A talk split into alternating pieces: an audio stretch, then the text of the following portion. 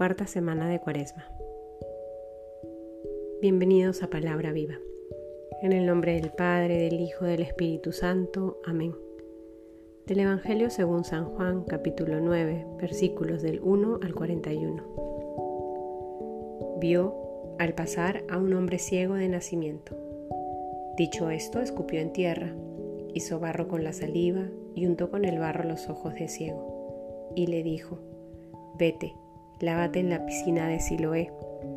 Él fue, se lavó y volvió ya viendo. Los vecinos y los que solían verle antes, pues era mendigo, decían, ¿no es este el que se sentaba para mendigar? Unos decían, es él. No, decían otros, sino que es uno que se le parece. Pero él decía, soy yo. Lo llevan donde los fariseos al que antes era ciego pero era sábado el día en que Jesús hizo barro y le abrió los ojos. Los fariseos a su vez le preguntaron cómo había recobrado la vista. Él les dijo, me puso barro sobre los ojos, me lavé y veo. Algunos fariseos decían, este hombre no viene de Dios porque no guarda el sábado. Otros decían, pero ¿cómo puede un pecador realizar semejantes señales? Y había disensión entre ellos. Entonces le dicen otra vez al ciego, ¿Y tú qué dices de él, ya que te ha abierto los ojos? Él respondió, que es un profeta. Ellos le respondieron, has nacido todo entero en pecado y nos da lecciones a nosotros, y le echaron fuera. Jesús se enteró de que le habían echado fuera y encontrándose con él le dijo, ¿tú crees en el Hijo del Hombre? Él respondió, ¿y quién es Señor para que crea en él? Jesús le dijo, le has visto el que está hablando contigo, ese es. Él entonces dijo, Creo, Señor, y se postró ante él. Palabra del Señor. Esta cuarta semana la iniciamos con esta liturgia dominical en donde escuchamos este hermoso encuentro y curación del ciego de nacimiento. Jesús se encuentra con él quien le pide con súplica ser curado. Y Jesús le da unas indicaciones.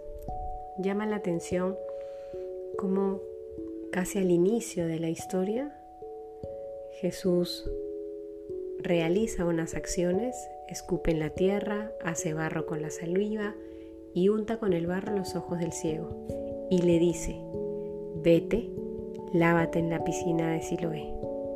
El ciego de nacimiento fue, se lavó y al regresar ya estaba viendo.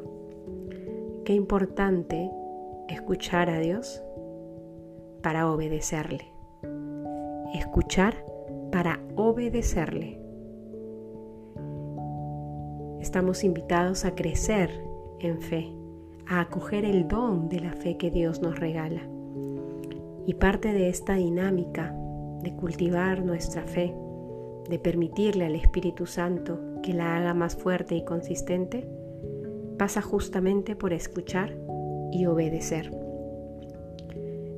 Qué actual esta enseñanza que hoy nos da el ciego de nacimiento a través de su encuentro con Jesús. No lo veía, pero le hizo caso, le creyó y siguió al pie las indicaciones que el mismo Señor le comunicó.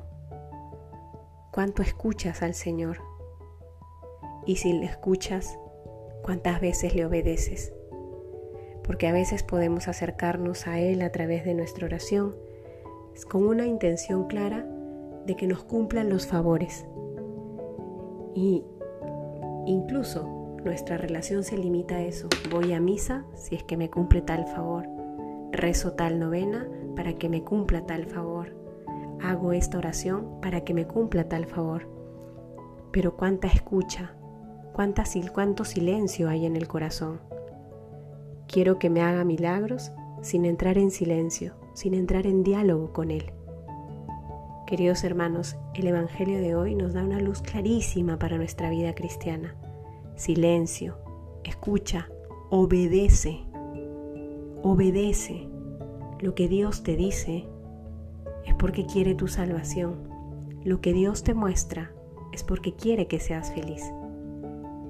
No solo te acerques a Él para pedirle favores, haz el esfuerzo y el ejercicio de hacer silencio, de rezarle, de participar de la Eucaristía para escuchar su palabra. Siempre tiene algo que decirte, siempre tiene algo que pedirte, siempre tiene algo que mostrarte. Que podamos seguir caminando en esta cuaresma con esa confianza del ciego de nacimiento, que reconozcamos en el Señor aquel que obra milagros, la razón de nuestra vida, que podamos decirle todos los días, creo Señor, en el nombre del Padre, del Hijo, del Espíritu Santo. Amén.